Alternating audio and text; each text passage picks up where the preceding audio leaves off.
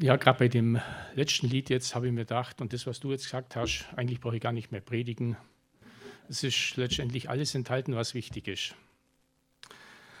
Und als die Predigt entstanden ist vor sechs Wochen, habe ich auch noch nicht gewusst, dass der Text, den mir Gott aufs Satz gelegt hat, die Jahreslosung fürs kommende Jahr ist und dass der Joachim letzte Woche schon davon predigt hat. Also die da waren, hören jetzt den ähnlichen Text ein bisschen anders. Es gibt sehr viele Möglichkeiten. Der Text kommt ja aus dem 1. Mose. Ein Gott, der mich sieht, ein Gott, der dich sieht.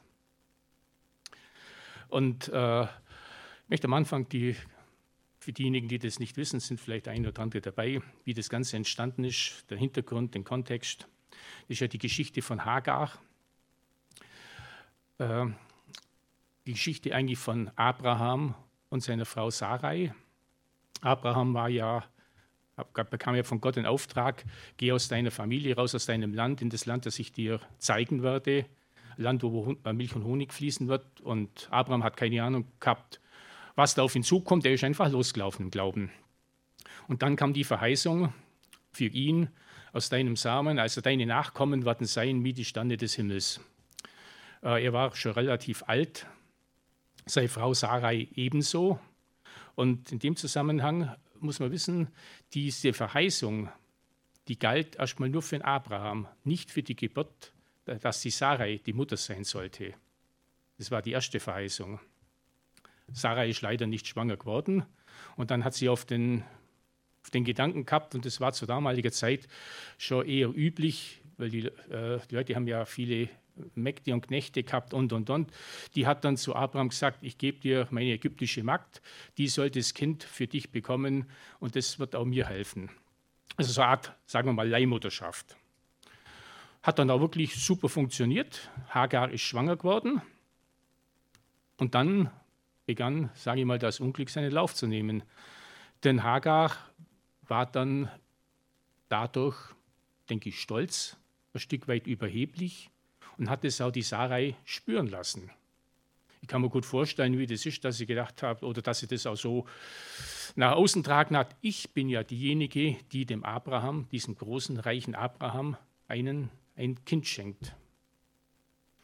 Und äh, wenn, das jemand, wenn man das jemand so spüren lässt, dann ist ganz logisch, dass natürlich die Sarai bei etwas ja, nicht, nicht gerade gut drauf hat, dass es der wieder gestunken hat. Und die hat sich dann beim Abraham wieder beschwert und hat gesagt, wie kann sich die Magd über mich erheben und mich als Versagerin, sage ich mal in Anführungszeichen, darstellen? Warum? Und Abraham, klar, wenn zwei Frauen streiten, als Mann denke ich, ist das sowieso schwierig. Das reicht schon, wenn eine, wenn eine Frau nicht wirklich klarkommt. Sagt dann, mach mit der Magd, was du willst. Und dann hat die Sarah den Spieß umgedreht und hat die Hagar gedemütigt. Ich gehe davon aus, die musste halt dann alle die Arbeiten tun, die sonst keiner tun wollte. So richtig negativ einfach die behandelt. Und das ging dann so weit, dass sie das nicht mehr ausgehalten hat, obwohl sie in der Situation natürlich schuld war, und ist einfach geflohen, ist abgehauen. Zu damaliger Zeit in die Wüste rein, als schwangere Frau allein in der Wüste eigentlich ein völlig sinnloses, planloses Unterfangen. Aber dann sitzt sie da und dann muss man sagen, dann greift Gott ein. Doch ein Engel, der kommt und sagt zu, äh, zu Hagar, wo kommst du her, wohin willst du? Klar, man kann sagen, der Engel Viele sagen ja, der Engel des Herrn heißt so viel wie Jesus. Gut, ich weiß nicht, ob das so ist, aber nichtsdestotrotz, der hat mit Sicherheit gewusst, woher sie kommen ist. Gut, wohin sie wollte, so richtig, ich weiß gar nicht, ob das der, Sarah, äh, der Hagar wirklich klar war.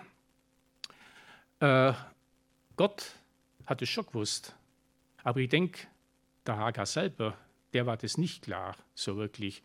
Und so denke ich, manchmal muss Gott auch in unser Leben hineinsprechen, dass wir Dinge äh, sehen, wo wir vielleicht ziemlich planlos unterwegs sind oder Dinge machen, die nicht wirklich sinnvoll sind. Weil letztendlich war ja Hagar an ihrem Dilemma selber schuld. Sie hätte ja nicht weglaufen müssen. Sie hätte auch nicht die Sarai laufend demütigen müssen. Und so hat der Engel, er hat dann äh, nicht wirklich Antwort gekriegt, aber er hat dann zu ihr gesprochen. Und er hat sie nicht irgendwo bemitleidet oder bedauert, ah, du arme Hagar, jetzt bist du allein in der Wüste, schwanger noch dazu und, und, und, was wird denn, also sage ich mal, bemitleidet. Er hat ganz einfach zu ihr gesagt, kehr um und demütige dich bei der Sarai. Kehr um. Und gut, ich weiß nicht, ob der, Sarah, äh, der Hagar das immer wieder gefallen hat oder in dem Zusammenhang gefallen hat, dass der gesagt hat, kehr um, demütige dich. Aber es kam dann eine Verheißung obendrauf. Er hat nämlich, der Engel zu ihr gesagt, zu Hagar, dieser Sohn, auch der wird Nachkommen haben, so viel wie die Sterne am Himmel oder der Sand am Meer, kann man sagen, also nicht mehr zu zählen. Und die Erscheinung des Engels, das war mit Sicherheit äh, massiver Einschnitt im Leben von der Hagar.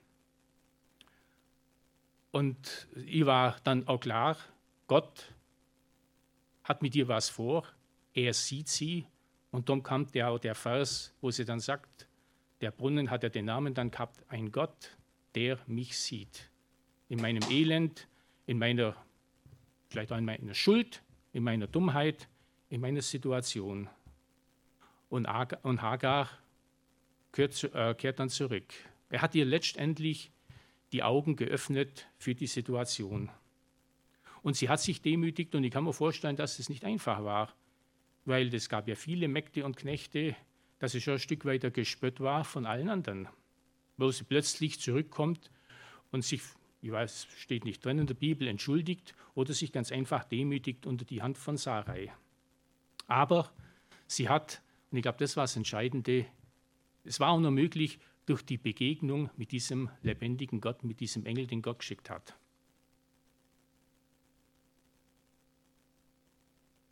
In dem Fall muss man sagen, es geht uns ja oft ähnlich. Fehler zuzugeben, sich zu demütigen, den unteren Weg zu gehen, da steht ja sehr oft unser Stolz im Weg. Weil wir geben schon ganz zu, dass er einen Fehler gemacht hat dass er falsch unterwegs war, dass er vielleicht jemand verletzt hat dadurch und, und, und. Und trotzdem ist es, denke ich, und das will uns auch dieses, ja, dieses Bild zeigen und dieses Ereignis zeigen, der Weg, den wir auch immer wieder einschlagen sollten, wenn uns Gott das zeigt. Und ich denke, Gott will uns das zeigen, jedem in seiner Situation. Und wir haben da ein Vorbild, das uns das vorklebt hat. Weihnachten, das Kommen von Jesus, wo wir dran denken, das Feiern. Weil man muss sich, wir haben das in dem Lied schon gehört, ich glaube, du hast es auch gesagt, wenn man sich das mal bewusst macht, Jesus ist Gott, war Gott, wird Gott immer sein. Das heißt, er ist der Schöpfer von Himmel und Erde. Er war bei der Schöpfung dabei. Er hat also eine unumschreckende Macht über das ganze Universum, das wir uns gar nicht wirklich vorstellen können. Er kam aus seiner unaussprechlichen Herrlichkeit, die wir uns auch nicht vorstellen können. Wir haben gestern gesagt, wie wird es denn wohl im Himmel sein? Wird man dann auch heiraten oder äh, ist da dieses oder jenes? Ich denke, wenn wir, so stelle ich mir Himmel vor, diese Ewigkeit mit Jesus, die Herrlichkeit wird so groß sein, dass wir viele Wünsche, viele Dinge, die wir hier haben, überhaupt nicht mehr haben werden. Weil wir geblendet sind von seiner Größe, von seiner Herrlichkeit. Weil das so umfängt, dass, wie das dass sowas ewig anhält, können wir uns auch nicht vorstellen, aber so stelle ich es mir vor, dass sowas einfach ewig anhält. Im Kolosserbrief heißt es ja dann über Jesus, alles ist durch ihn und zu ihm hingeschaffen und er ist vor allem und alles besteht durch ihn. Also alles Geschaffene kam durch Jesus. Alles zu ihm hingeschaffen für ihn. Er ist vor allem, das heißt, er ist das Alpha, das Omega, der Anfang und das Ende. Und alles besteht durch ihn. Ohne ihn wären wir jetzt überhaupt gar nicht hier. Und so jemand mit dieser Machtfülle, mit dieser Kraft, mit diesen Möglichkeiten demütigt sich und kommt auf die Erde, wird Mensch, wird ein Baby, macht sich von Menschen abhängig, von seinen leiblichen Eltern, wird von Anfang an schon verfolgt, abgelehnt, erträgt diese Ablehnung, erträgt Verfolgung, er verträgt Verständnislosigkeit der Menschen, auch später von seinen Jüngern, die nicht wirklich, oft nicht wirklich damit anfangen konnten, dass er der Sohn Gottes sein soll. Sie haben es auf der anderen Seite, haben sie es wieder geahnt, dann wieder haben sie sich verhalten. Schwierig einfach. Und trotzdem sagt Jesus von sich, obwohl er das alles ertragen muss und freiwillig erträgt, ich bin sanftmütig und demütig von Herzen. Absolut demütig.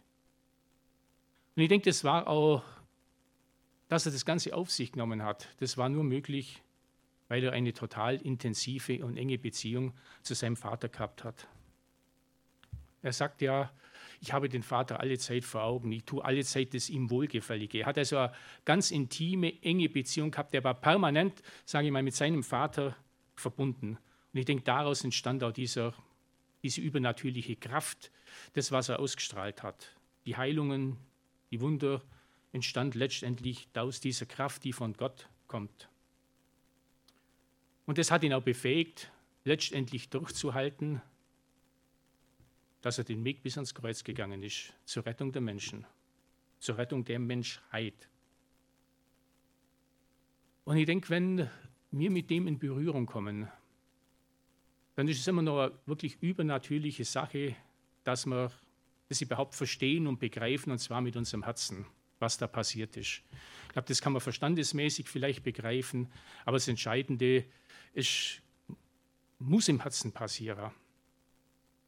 Und ich denke, das Erste, was Jesus macht, wenn er jedem Einzelnen begegnet, und er will uns begegnen, dass er uns die Augen öffnet und uns erstmal seine ganze Liebe zeigt. Bei mir war es jedenfalls so, er hat mir seine ganze Liebe offenbart in einer Nacht und da war dann, das hat, mir, das hat mein Leben verändert. Hat mir dann auch im Laufe der Zeit dann auch aufgezeigt, wo mein Egoismus ist, wo mein Stolz ist, so wie bei Hagar. Er hat dann mit, er zeigt einem auf das Schöne, wie sehr er mich liebt, aber auch das, mein ganzes Fehlverhalten, all das, was nicht okay ist. Und letztendlich soll es ja dahin führen, dass wir merken, wir können uns selber aus der Misere nicht befreien. Wir sind von ihm abhängig, von seiner Gnade. Das ist, denke ich, das alles entscheidende Punkt. Es hat mal jemand gesagt, beziehungsweise, ich muss dazu sagen, nicht bloß die Rettung, sondern dass er mir dann auch zeigt, was er mit mir vorhat. Der Auftrag sei Ziel äh, Zitat von Mark Twain, der sagt mal, es gibt zwei wichtige Tage im Leben eines Menschen. Erstens der Tag der Geburt und dann der Tag, an dem du weißt, wozu. Der Tag der Geburt und dann der Tag, an dem du weißt, wozu bin ich geboren, wozu bin ich überhaupt hier in dieser Welt. Und ich denke, das ist das, was Jesus uns auch zeigen will, wenn er uns begegnet. Und äh, ein anderes Zitat noch, und das habe ich heute Morgen noch gesucht, dann auch noch gefunden. Da sagt G.S. Lewis, ich glaube an Christus, so wie ich glaube, dass die Sonne aufgegangen ist. Nicht nur, weil ich sie sehe, sondern weil ich durch sie alles andere sehen kann. Und ich denke, das ist genau der Punkt, wo Jesus uns, wenn wir offen sind, zeigen will, auf, auf der anderen Seite sei Liebe, meine eigene Unfähigkeit, meine Schuld, mein Versagen, mein Stolz, mein Egoismus und, und, und. Aber dann kommt sei Gnade, dass er sagt, ich kann dich davon befreien. Durch meine Gnade kann ich die abwaschen. Durch meine Gnade ist dir all das vergeben. Drum, die Voraussetzung ist natürlich, dass ich mich an ihn wende, dass ich mich ihm anvertrauen kann. Das ist natürlich die Voraussetzung. Darum sagt der Jesaja schon über Jesus, hunderte Jahre vorher, oder Gott sagt durch Jesaja: Wendet euch zu mir hin, alle Enden der Erde, und lasst euch retten. Also notwendig ist diese Hinwendung an Jesus selber. Und diese Rettungstat, diese Rettungsaktion am Kreuz gilt erstmal weltumfassend. Jeder Mensch wäre theoretisch gerettet. Jeder. Die Frage ist dann, will ich es annehmen? Die Voraussetzung ist dann einfach die Hinwendung ihm gegenüber. Und bin ich bereit, wenn er zu mir spricht? Und ich denke, man braucht immer wieder und man braucht zum ersten Mal diese Offenbarung der Liebe Gottes, so wie Sagar erlebt hat, ein Gott, der mich sieht, ein Gott, der dich sieht, der jeden Einzelnen ganz persönlich sieht, ein sehr persönlicher Gott. Und dann kann ich die Entscheidung treffen, ja, ich will mich diesem Gott anvertrauen, diesem Jesus anvertrauen. Weil er sieht eben nicht nur die ganze Masse in eins, sondern jeden, und das ist das wirklich Herrliche und Schöne, er sieht jeden Einzelnen ganz persönlich. Ganz persönlich. Er sieht deine Situation, er sieht deine Not, er sieht deine Freude, er sieht in dein Herz hinein. Er weiß ganz genau, was gerade bei dir vorgeht, auch wenn es Menschen nicht wissen, er weiß es. Und er hat Interesse in dir. Es ist ihm auch nicht egal. Er will ja in dein Leben eingreifen, er will ja helfen, er will ja vielleicht Situationen verändern. Und er will zu dir, natürlich, das geht dann übernatürlich, indem er vielleicht Situationen verändert, aber vor allen Dingen denke ich, er will zu jedem von uns, von, zu dir sprechen. Er will dir was mitteilen. Und vor allen Dingen erstmal seine Liebe und seine Güte und dann vielleicht auch an dem Punkt, wo du umkehren musst. Er will dich zu dir, sich ziehen und eine neue Identität schenken, ein neues Leben, so wie es so schön in der Bibel heißt. Aber zuerst kommt die Reinigung, die Hilfe von ihm und dann gibt er dir normalerweise jedem seinen Kindern den Auftrag der Jüngerschaft, der Nachfolge. Aber das Ganze kann nur, wie soll ich sagen, es macht nur Sinn. Und wird auch, das wird auch nur gelingen, wenn ich diese intime Beziehung zu Jesus wenn ich in der Lage bin, die aufrechtzuerhalten, wenn ich ihn immer wieder suche, wenn ich immer wieder, wir haben es vorher gesungen, in die, in, die, in die Stille komme, in die Ruhe komme, mir Zeit nehmen im Gespräch mit ihm, mich im Austausch mit ihm. Jesus war mit seinem Vater permanent verbunden. In der Hektik dieser Zeit verlieren wir oft oder denkt man oft nicht dran.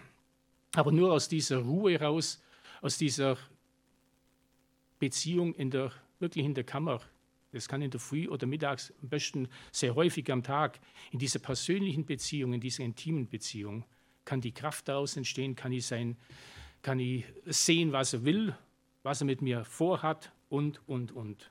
Und kann letztendlich den Sinn meines Lebens erkennen. Weil gerade an Weihnachten ist ja oft der Punkt, klar, man weiß es, Weihnachten die meisten Suizide, weil die Menschen plötzlich merken, da, man sollte fröhlich sein, man sollte miteinander, es sollte ein Fest sein und alles toll sein und vieles ist dann doch nicht toll. Äh, wo sie den Sinn, den eigentlichen Sinn des Lebens überhaupt nicht mehr erkennen, gerade weil sie natürlich Jesus nicht kennen. Wir haben das letzte Mal gesungen, das hat mich auch so berührt, äh, wo es geheißen hat, mein Herz soll deine Krippe sein. Wir schauen die Krippe an, ja, Jesuskindle da drin ist ja schön. Aber letztendlich soll unser Herz der Ort sein, wo sich Jesus wohlfühlt, wo er reinlegen kann, wo er sagt, ja, danke, dass ich bei dir Wohnung nehmen darf. Und das wird, und da bin ich überzeugt, ein Leben verändern, letztendlich revolutionieren, wenn ich das leben kann. Und zwar alles auf freiwilliger Basis. Ich muss nicht. Er bietet sich mir an, aber ich muss nicht, da ist kein Zwang.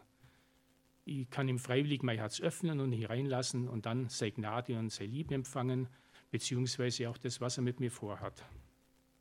Und wenn das passiert, werde ich auch bald merken, wo er mich verändern will, wo vielleicht mein Umdenken notwendig ist, wo Schritte notwendig sind.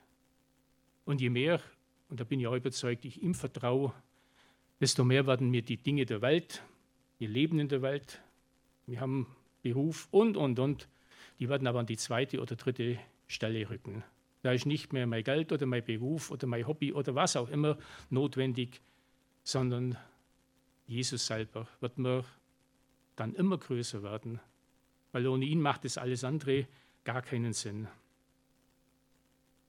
Und er wird mir immer mehr aufzeigen, wer ich bin, und was er mit mir vorhat. Und das ist natürlich ein Prozess. Das geht nicht von jetzt auf gleich. das ist eine Sache, die, kann, die wird dauern, solange wir hier auf der Welt sind. Aber notwendig, und da bin ich überzeugt, ein Gott, der mich kennt, ein Gott, der mich liebt, ein Gott, der dich kennt, ist immer wieder, und das brauchen wir, denke ich, immer wieder, diese persönliche Berührung von ihm, dieses persönliche Reden in jedes Herz hinein. Ein Gott, der spricht, ein Gott, der agiert, ein Gott, der mit mir was vorhat, wo ich weiß, das ist der Herr. Und das ist ein schönes Beispiel, das ich, wo mir immer wieder daran erinnert wird, nach der Auferstehung, wie Maria Magdalena, dem ja jede Menge Sünden vergeben wurden, war ja, geht von aus, dass Prostituierte war, äh, wie er sie ihn sieht, denkt, das ist der Gärtner. Und als er sie anspricht und sagt einfach nur Maria. Und das eine Wort Maria hat ihr auf, jeden, auf dem Moment die Augen geöffnet und sie hat Jesus erkannt, was sie vorher nicht gehabt hat. Ich denke, manchmal reicht ein Wort in unser Leben hineingesprochen von Gott, von Jesus, vom Heiligen Geist. Das kann die Situation verändern, die kann, es kann unser Leben verändern. Und ich muss sagen, wenn man das, und ich, ich bin dankbar, dass ich das immer und immer wieder erlebe. Ich, wünsche, ich würde mir wünschen, dass ich es noch mehr erlebe. Aber das ist wirklich das Großartigste und das Herrlichste, was man empfangen kann, wenn man genau weiß, jetzt spricht der lebendige Gott in meine Situation ein. Er spricht zu meinem Herzen. Er kennt mich, er liebt mich, er hat mit mir was vor. Das kann was Freudiges sein, das kann was anderes sein, da gibt es viele Möglichkeiten. Aber ich finde, das ist das Beste, was ein Mensch empfangen kann. Und das Wertvollste. Mir geht es zumindest so. Und alles andere kommt dann hinterher. Klar, dieses Angebot Gottes gilt für jeden Menschen. Und manchmal denke ich mir, ach, warum nehmen das so wenige Menschen an? Oder fangen dann, dann zum Zweifeln und zum Zögern und denken, na, muss ich oder soll ich oder die Watt vielleicht, und wer weiß, was da auf mich zukommt. Das Evangelium ist voll mit, mit wunderbaren Aussagen für Gottes Kinder. Warum ist das oft so schwierig, dass, er, dass Menschen dann einfach Ja dazu sagen? Es ist ein Geschenk. Jesus schenkt uns sich selber an Weihnachten als Geschenk. Und eigentlich müsste wir da schnell sein. Und ich habe gedacht, ich habe hier 20 Euro, wer möchte die?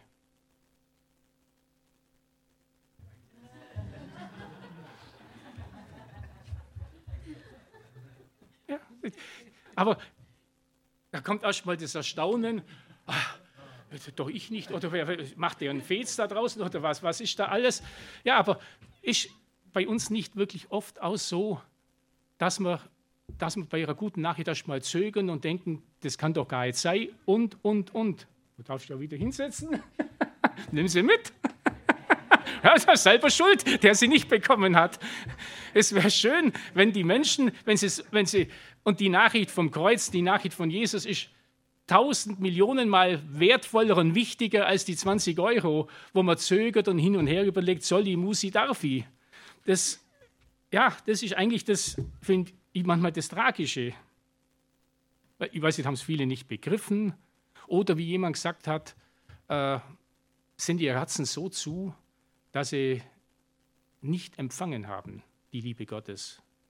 Weil ich denke vor, und das sie auch so, bevor ich eine Reaktion gibt, muss vorher eine Aktion stattfinden. Und ich glaube, Jesus sagt ja selber, es kann niemand zu mir kommen, es sei denn, der Vater zieht ihn und berührt sein Herz. Aber sind wir offen, dass, dass Gott, dass Jesus unser Herz irgendwo berühren kann? Ein Gott, der mich sieht, der mit mir was vorhat, wo ich dann merke, aha. Und ich glaube, auch bei Christen ist, es, ist die Nachfolge manchmal so mühsam, weil sie zu wenig empfangen haben oder auch im Lauf ihres Glaubenslebens nicht regelmäßig empfangen. Etwas von seiner Liebe, von seinem Eingreifen, seinem Wirken in seinem Herzen. Und da muss ich immer noch sagen, da finde ich Jakob für mich ein ganz großes Vorbild. Jakob war ja ein Betrüger, Fersenhalter ist ja ein Betrüger, aber der war derjenige, der zu Gott gesagt hat, im Kampf mit ihm, und ich lasse dich nicht los, es sei denn, du segnest mich. Diese Haltung würde ich für, für viele Menschen mir wünschen, beziehungsweise noch viel mehr für Christen, die sagen, wenn sie merken, hey, ich brauche wieder neue Ermutigung, neue Kraft, Herr, ich gehe jetzt so lang zu dir, bis du mich segnest, bis du zu mir sprichst, sprich nur ein Wort und es wird gut sein. Diese dieses unbedingte Wollen, nicht denken, ja, man ist es halt so, wahrscheinlich, äh, mich liebt sowieso keiner und Gott liebt mich auch nicht und, und wirklich dieses Drängen, ich lass dich nicht los, es sei denn, du segnest mich. Und ich glaube, sowas, dieses unbedingte Wollen, bewirkt auch ein starkes Glaubensleben. Wo man dann auch sagen kann, wenn man wieder eine Berührung von Allmächtigen gehabt hat, hier bin ich, Herr, gebrauche mich. Das kann nur daraus entstehen, wenn er vorher mir was ins Herz gelegt hat. Dass ich dann auch die Kraft, dass ich auch sicher bin, ich habe die Kraft und all das, was ich brauche, um seinen Auftrag, seinen Plan auszuführen. Weil ich weiß ja dann auch, und das kann man wissen, er ist ja mit dabei, wir sollen seine vorbereiteten Werke tun, er hilft mir. Durch das persönliche Reden, durch die persönliche Gemeinschaft, aber natürlich auch im Gesamten in der Gemeinde. Darum haben wir ja Gemeinde, dass dass wir das, was Gott uns gegeben hat, ein Stück weit weitergeben können. Aber letztendlich ist es wirklich eine Herzensangelegenheit. Ist mein Herz immer wieder so offen, sei reden, sei ja, sein Wirken zu spüren. Und wenn das der Fall ist, dann ist Nachfolge auch nicht unbedingt was Mühsames, was Schwieriges, was, äh, wo man halt, ja, ich sollte halt noch und den Ding sollte ich halt noch ausführen, weil äh, ja, sonst macht es ja keiner und, und, und. Dann ist es etwas, was erfrischend ist, was einfach mich dabei aufbaut. Da heißt es mal im, im Psalm 84, ich möchte jetzt noch ein paar Psalmen, ein paar Verse vorlesen, weil dieser Gott, der mich sieht, der dich sieht, der will uns immer mit dem versorgen, was wir brauchen. Und eigentlich noch viel mehr. Genau genommen weit darüber hinaus. Und da heißt es, glücklich ist der Mensch, das ist Psalm 84, Vers 6 bis 8, glücklich ist der Mensch, dessen Stärke in dir ist, in dessen Herz gebahnte Wege sind. Sie gehen durch das Tränental und machen es zu einem Quellort. Ja, mit Segnungen bedeckt es der Frühregen. Sie gehen von Kraft zu Kraft. Sie gehen von Kraft zu Kraft. Ich muss ehrlich sagen, ich gehe auch nicht immer von Kraft zu Kraft, aber ich wünsche mir das, dass es noch mehr passiert, dass ich mich von Umständen nicht abhalten lasse, dass ich mehr den Blick auf Jesus richte und sage, um zu empfangen, das, was er mir in der Situation geben will. Und er gibt mir die Kraft, die brauche. Und ich glaube, das wird dann auch Auswirkungen haben auf unser Umfeld, auf die Menschen um mich herum. Familie, im Arbeitsplatz, wo auch immer, wo ich mich aufhalte. Bei Jesaja, da steht, das sind auch Dinge, die mir immer wieder total ermutigen. Und ich glaube, das will Gott auch uns mit seinem Wort immer wieder ermutigen. Jesaja 58, die Verse 8 und 9 aus dieser Beziehung raus, wenn ich, das, das ganze Kapitel 58 ist ein interessantes Kapitel, das dürft ihr gerne mal lesen, wenn ich da bereit bin, seine Wege zu gehen, da geht es ja um Bedürftige und, und, und, dann heißt es, dann wird dein Licht hervorbrechen wie die Morgenröte und deine Heilung wird schnell sprossen, deine Gerechtigkeit wird vor dir herziehen, die Herrlichkeit des Herrn wird deine Nachhut sein. Dann wirst du rufen und der Herr wird antworten. Du wirst um Hilfe schreien und er wird sagen, hier bin ich. Du wirst rufen und der Herr wird antworten. Du wirst um Hilfe schreien und er wird sagen, hier bin ich. Das sollte, also, das sollte nicht bloß so sein, dass ich das alle fünf Jahre mal erlebe oder so. Das sollte eigentlich was sein, was ich immer wieder in jeglicher Situation erfahren kann in meinem Herzen. Was ich das erfahre, wo Gott sagt, hier bin ich. Und das ist das, was dann Kraft und Zuversicht gibt. Und da heißt es, da wird dein Licht hervorbrechen wie die Morgenröte, du wirst strahlen. Ja, nicht wie so ein 10-Watt-Funzel, mit Halogenscheinwerfer. Sowas soll aus uns rauskommen. Wünsche ich mir für mich noch mehr, aber auch für jeden Einzelnen von euch. Klar, du wirst rufen, er wird antworten. Das heißt im Psalm 91 auch, er ruft mich an und ich antworte ihm. Eigentlich was ganz Normales. Er ruft mich an, ich antworte ihm. Die Frage ist, rufen wir ihn an? dass er antworten kann. Das ist immer wieder die Herausforderung des dran Denken.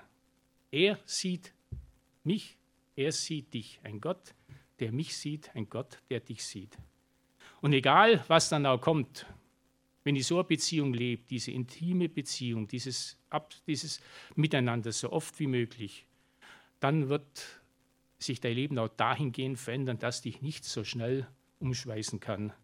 Und eine schöne Aussage ist da im Psalm 119, da wo es dann heißt, Vers 165, großen Frieden haben die, die dein Gesetz lieben, die letztendlich das lieben, was Gott will, die letztendlich ihn lieben, die ihn ins Leben einbeziehen. Sie trifft kein Straucheln, sie werden feststehen, sie werden nicht fallen. Und da möchte ich euch wirklich ermutigen, fürs kommende Jahr suchen wir die Beziehung mit unserem Herrn und Erlöser, mit Jesus, so oft wie möglich, damit diese Verheißungen in unserem Leben erfahrbar und sichtbar werden. Und dass sie Auswirkungen haben. Und ich denke, dann kann das neue Jahr kommen, was will. Wir werden feststehen, weil wir wissen, da ist ein Gott, der mich sieht, ein Gott, der mich liebt, ein Gott, der Interesse an mir hat. Wir werden jetzt zum Abschluss noch ein Lied hören. Wolli, du kannst es einspielen. Es hat mich sehr, mal sehr berührt vor zwei Jahren, letztes Jahr war es, äh, oder, oder vor drei Jahren, ist egal. Beim Adonia-Konzert, da kam auch dieses Thema von Hagar, von Abraham. Und da war ein Lied, der Gott, der mich sieht. Und hören wir es uns an, und denken drüber nach oder nehmen es auch in unser Herz auf. Der Gott, der dich sieht, der mich sieht.